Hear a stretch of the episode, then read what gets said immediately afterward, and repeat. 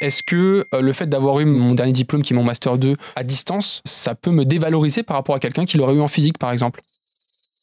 Attendez, stop. On va tout reprendre depuis le début. Lui, c'est Thomas. Sa vie, elle est comment dire Plutôt virtuelle en ce moment. La vôtre aussi, non? C'est compliqué de garder le moral. Comment ne pas mourir d'ennui seul face à son écran pendant des heures? Alors comment s'auto-motiver? C'est la question qu'il a posée à notre experte psychologue Rose. Vous allez voir, malgré la visio, on va vous convaincre que votre travail ne va pas se dévaluer et votre diplôme ne sera pas au rabais. Vous allez voir, on va vous rebooster à bloc. Premier Job, un podcast BFM Business avec Lorraine Goumeau. Bonjour Thomas. Bonjour Lorraine. Thomas, tu es étudiant à l'INSEC, tu as 22 ans, tu as réussi dans ce contexte un peu improbable à trouver une alternance et tu travailles actuellement chez un courtier en assurance, tu es développeur d'affaires. On est avec toi pour évoquer eh bien, ces difficultés du télétravail en ce qui te concerne à distance, mais on s'intéressera aussi à ceux qui télé-étudient. Parle-nous un peu de ton quotidien en ce moment, à quoi il ressemble? Pour être tout à fait honnête avec toi, je fais les deux. Je téléétudie, je télétravaille. Je téléétudie tous les lundis, je télétravaille tout le reste de la semaine. Donc, euh, je fait un peu face au contexte euh, bah, que peuvent se ressentir les étudiants, mais aussi les professionnels. Et donc on s'adapte. Autant au niveau du scolaire, je dirais qu'on s'en sort, il n'y a pas de souci. Euh, l'école et les profs ont super bien pris euh, l'ascendant sur le problème. Sur la partie entreprise, c'est pareil, c'est top. Et effectivement, vu que je suis en contact avec les clients, c'est là où, ça peut être plus compliqué. Alors on va, on va parler de ton vécu boulot, on va parler de ton vécu étudiant et puis de ton vécu tout court, parce qu'on est tous un peu confinés derrière nos ordi. On va faire ça avec une experte, une psychologue et une consultante. Bonjour Rose. Bonjour Lorraine. Rose, on a plein de questions pour toi. D'abord, est-ce que euh, Thomas, tu pourrais nous dire un mot pour résumer ton état d'esprit ou ton quotidien? J'innove tous les jours. J'essaye de ne pas m'ennuyer et de faire au mieux. Alors, qu'est-ce que tu aurais comme question euh, pour Rose maintenant que tu sais qu'elle est psy? C'est euh, par rapport à la détresse psychologique des jeunes diplômés pour toi, à qui ça s'adresse? De qui on parle précisément? Pour moi, on parle de euh, plusieurs profils parce que la crise, elle est venue impacter énormément de secteurs et du coup, tous les jeunes euh, diplômés ou étudiants en fin d'études sont concernés. Les offres d'emploi, elles ont chuté d'environ 40% mmh. dans énormément de secteurs, ce qui fait que forcément, bah, tout le monde va être impacté. Alors ça, c'est pour la sphère de l'emploi, mais après, en dehors de ça, on est tous, comme tu le disais, Lorraine, tout à l'heure, impactés par cette crise sanitaire. Donc, on va tous vivre des moments de détresse psychologique, que mmh. ça concerne le monde professionnel ou le monde personnel. Si tu devais nous donner euh, des signaux de détresse psychologique Dans les signaux, on va surtout beaucoup retrouver là avec euh, ce qui se passe, le fait d'être alors plus confiné, mais euh, avec le couvre-feu, d'être assigné un peu à résidence, c'est beaucoup l'isolement. Majoritairement, le décrochage scolaire ou le décrochage du travail, il y a des personnes qui vont en faire moins, à l'inverse des, personnes qui vont en faire beaucoup plus. Et tous ces signaux-là vont, vont devoir être détectés. Alors déjà par la personne elle-même, qui va voir quel est son rapport aux études, son rapport à sa profession, son rapport aux autres, et aussi par toutes les personnes environnantes. Ça ne se ressent pas individuellement, c'est les autres qui vont le constater. Selon toi, comment je devrais organiser ma journée de travail ou ma journée d'études Ce qui est vraiment important, ça va être de garder au possible le même rythme et les mêmes routines que ce qu'on fait en temps normal. Mhm. Ça, on a l'impression que c'est un petit peu bateau, un petit peu basique, mais en fait, notre cerveau, il est habitué à certaines routines et quand on les perturbe, bah, toutes nos habitudes sont bousculées et ça va venir euh, différer un petit peu le, process de réveil, par exemple, ou euh, de rentrer chez soi quand on a fini sa journée de travail ou sa journée d'études.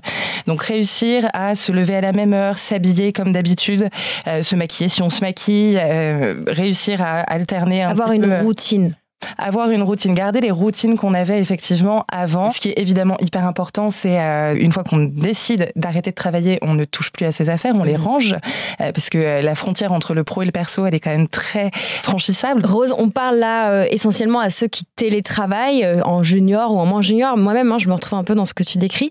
Est-ce que quand on est junior, c'est facile de dire à son boss, en fait, là, il est 18h, j'ai juste besoin de faire autre chose. Est-ce que tu as un conseil pour les plus jeunes, les plus juniors, les plus vulnérables, ceux qui n'osent pas forcément, et d'ailleurs pas forcément les plus jeunes, comment on adresse ce sujet avec son boss? Je pense qu'il faut le dire de manière très naturelle et pas hésiter à dire, alors si on est jeune, dire, bah voilà, moi je suis, euh, je suis un peu jeune, donc c'est vrai que le cadre, toutes ces choses-là, je connais pas bien. Par contre, je me rends compte que euh, parfois je fais des horaires qui sont un petit peu euh, trop extensibles et, et ça me permet pas d'être très équilibré dans ma vie actuelle.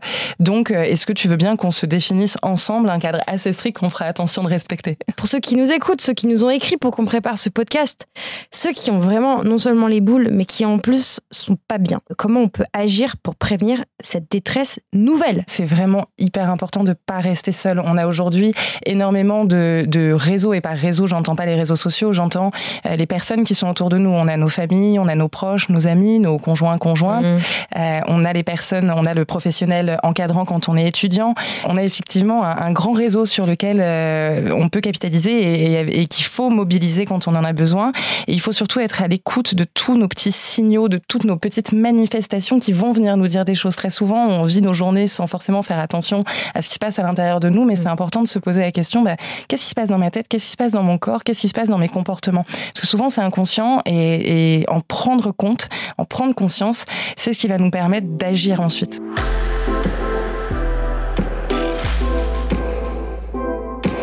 Toi, tu as des copains ou des copines, euh, je sais pas, qui ont soudainement eu mal au dos, qui ont des migraines, euh, qui dorment plus? Est-ce que vous parlez euh, de douleurs physiques? Alors écoute, moins sur ce deuxième confinement parce que j'ai envie de dire, entre guillemets, on y était préparé. Mmh. Par contre, sur le premier, ouais, ça a été quelque chose qui a été très très difficile. Alors moi, j'en ai beaucoup entendu parler sur euh, les migraines liées à, à l'exposition aux, aux, ordinateurs ouais. trop longues. On s'est retrouvé dans un environnement qui n'est pas forcément ergonomique. Mmh. Euh, dans notre poste de travail euh, dans un bureau, normalement, c'est fait pour que ce soit confortable, qu'on puisse rester assis toute la journée. Quand on est chez nous, bah, le lieu n'est pas forcément propice à ça, et on peut du coup développer alors des, des TMS, les troubles musculo-squelettiques et compagnie, qui vont faire que on va être beaucoup moins moins bien corporellement, physiquement, ça va apporter une fatigue et tout ça, ça va aussi avoir un impact sur le psychologique et sur euh, nos compétences professionnelles, personnelles et compagnie. Et alors, si justement on commence à avoir un peu euh, les douleurs qu'on vient de décrire, qu'est-ce que tu conseilles, Rose, de faire euh, Première action? Beaucoup de marge, de sport, de petites, de petites choses, de petites activités qu'on peut faire au quotidien. Alors, je sais qu'on est un peu limité dans nos sorties, mais plus on va réussir à se lever de sa chaise, à sortir de son écran, à marcher un petit peu, à faire quelques petits étirements, ça, ça va vraiment faire du bien. Encore une fois, c'est des choses qu'on fait en temps normal. Quand on va au bureau, on marche, on prend les escaliers du métro, on, est, euh, on va dans le parking de notre voiture, peu importe. Mais on a l'habitude de bouger, ce qu'on ne fait plus quand on est assigné à résidence. Est-ce que le fait de ne euh, plus avoir cette euh, cassure entre ton milieu pro et ton milieu perso, et donc par exemple, si tu as un énervement au travail, tu vas directement le répercuter sur ton milieu perso. Est-ce que ça, ça peut être un signe ou pas? Ah oui, alors bien sûr, tout ce qui concerne l'irritabilité, l'agressivité, euh, l'hyperémotivité, toutes ces choses, c'est, ce sont des signaux aussi très importants à détecter. Surtout quand on n'est pas comme ça à la base. Ce qui est important, c'est la notion de changement. Mmh. Quelqu'un qui a toujours été irritable, bon, bah, c'est pas grave, il fonctionne comme ça, on le connaît, on le sait. Euh, quelqu'un qui devient irritable alors que c'était la gentillesse incarnée, il y a quelque chose qu'il faut aller creuser derrière. Si on se met du point de vue de l'employeur, comment on fait pour justement euh, anticiper les attentes des jeunes gens comme Thomas qui font leurs premières expériences professionnelles, j'utilise le pluriel, à distance. Comment on fait pour donner du feedback, dire que c'est bien, retoquer quand il faut. Je pense qu'en tant que manager, il faut avant tout trouver des accords dans ce qui va se passer dans la relation entre le manager et le manager. Il faut que ce soit dit, il faut que ce soit posé. Chaque manager va avoir des, euh, des attentes différentes, donc il faut qu'il y ait des temps vraiment qui soient posés pour qu'on puisse échanger sur bah, qu'est-ce qu'on attend l'un de l'autre, comment est-ce que je vais t'accompagner, quels sont euh, tes points forts et là où tu sais que tu n'auras pas forcément besoin de moi, là où tu en auras plutôt besoin. Surtout une personne qui vient d'arriver dans une entreprise, elle évolue extrêmement rapidement. Les six premiers mois sont une avancée énorme puisqu'elle va commencer à connaître l'entreprise, à connaître les collègues, à connaître la culture, mmh. à connaître son manager. Et donc, ça va nécessiter des points étapes assez fréquents pour bah, rééquilibrer la relation. Donc, plus il va y avoir des échanges entre les deux, c'est pas forcément des échanges de deux heures toutes les semaines, ça peut être dix minutes par-ci, dix minutes par-là, mais pour réadapter un petit peu euh, la, la manière dont on va s'investir dans la relation.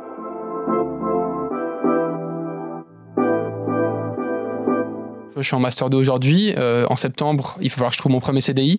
Eh ben, euh, est-ce que euh, le fait d'avoir eu mon, dernier, diplôme, qui est mon master 2, à distance, en télétravail ou en, en téléétudes, on va dire ça comme ça, est-ce que ça peut me dévaloriser par rapport à quelqu'un qui l'aurait eu en physique, par exemple? Pense que, comme dans toutes les sphères, tous les milieux, il pourra toujours y avoir des effets négatifs à avoir fait du télé-étude, de, la télé-étude, comme tu dis. après, je pense qu'effectivement, le sport, ça a été dur à un moment, mais au bout d'un moment, j'ai repris. et donc là, ça montre bah, une motivation, une détermination, ça montre que tu peux prendre sur toi. Et toutes ces choses, tout ce qu'on n'a pas forcément pu vivre en présentiel, bah, on en a vécu d'autres en distanciel. Et ça, il va falloir réussir à les mettre en avant. Est-ce que tu penses que pour des plus jeunes que moi, moi j'ai potentiellement déjà trouvé ma voie. Est-ce que tu penses que pour des plus jeunes que moi, ça peut être compliqué de, euh, entre guillemets, trouver sa voie Oui, je pense. Euh, je pense parce qu'on a beaucoup moins de modèles différents, on voit beaucoup moins de gens avec des métiers différents qui peuvent nous apporter des visions différentes. Après, évidemment, si on est un petit peu curieux, on peut se donner les moyens d'aller échanger avec des professionnels de différents milieux, de différentes professions. En revanche, euh, bon, ça nous est pas offert. Donc, mhm. il va falloir faire la démarche, sachant qu'on est déjà dans une situation qui est très énergivore sur plein d'aspects. On n'a pas forcément envie de prendre le temps d'aller contacter des professionnels pour savoir un peu vers quelle voie on va aller. Qu'est-ce qu'on peut répondre à ceux qui disent euh, que quand on passe 100% de sa vie en visio, euh, le boulot il est un peu dévalué et est-ce qu'on est rabaissé par la visio? Tout le monde tiré vers le bas tout le monde tiré vers le bas, je pense pas, puisque encore une fois, je pense que quand on veut montrer qu'on travaille, quand on veut euh, prouver que euh, on avance, qu'on fait des choses, on peut le faire. Après, euh, il y a toute la sphère du travail caché, du travail qui n'est pas celui sur lequel on va être évalué, qui va beaucoup être moins mise en valeur puisqu'il y aura personne pour voir tout ce qu'on fait. Donc si on nous attend uniquement sur les objectifs euh, et sur les résultats, oui, on va se sentir très évalué à la baisse. Si on est attendu sur nos efforts, là pour le coup, bah, on peut montrer qu'on travaille même si on, même si on est en visio ou à distance. Un mot juste pour conclure. Euh, si on devait être encore confiné ou avec cette, cette vie-là pour euh, les 12 prochains mois, Thomas, qu'est-ce que tu te dirais pour t'auto-motiver? Pour me motiver, je me dirais que euh, c'est un investissement. Alors oui, aujourd'hui, entre guillemets, je perds beaucoup, mais demain, c'est pour en sortir euh, plus fort et je suis sûr que ça va me porter plein de choses aussi. Et toi, qu'est-ce que tu nous donnerais comme conseil? Moi, ce que je constate, c'est que beaucoup de jeunes me disent euh, j'attends et euh, je m'adapte en attendant que ça revienne comme avant. Euh, je pense qu'on reviendra jamais comme avant. Je pense qu'il il y aura peut-être des vieilles habitudes qui vont revenir, moyennant quoi notre quotidien a été complètement bouleversé. Et je pense que être dans une posture d'attente que ça revienne comme avant, c'est se mettre des freins qui sont malheureusement un peu inutiles puisque il va falloir continuer à s'adapter, il va falloir capitaliser sur ce qui va être nouveau. Et, et puis, ce que j'ai envie de dire, c'est surtout on peut essayer de sublimer un petit peu euh, toutes les petites choses euh, difficiles. Oui, on vit des moments très compliqués, mais tout n'est pas acheté et réussir à regarder ces petits instants du positif, ces petites choses qui font euh, du bien, bah, c'est important et ça aide à, avancer. Voilà, bah merci beaucoup à tous les deux. Un peu de, de pragmatisme et puis de good mood pour tenir. Merci à tous les deux. D'écouter Premier Job. Si cet épisode vous a plu, n'hésitez pas à vous y abonner. Nous sommes sur toutes les plateformes de streaming, le site et l'application BFM Business. Vous pouvez lui laisser une note et partager ce podcast autour de vous.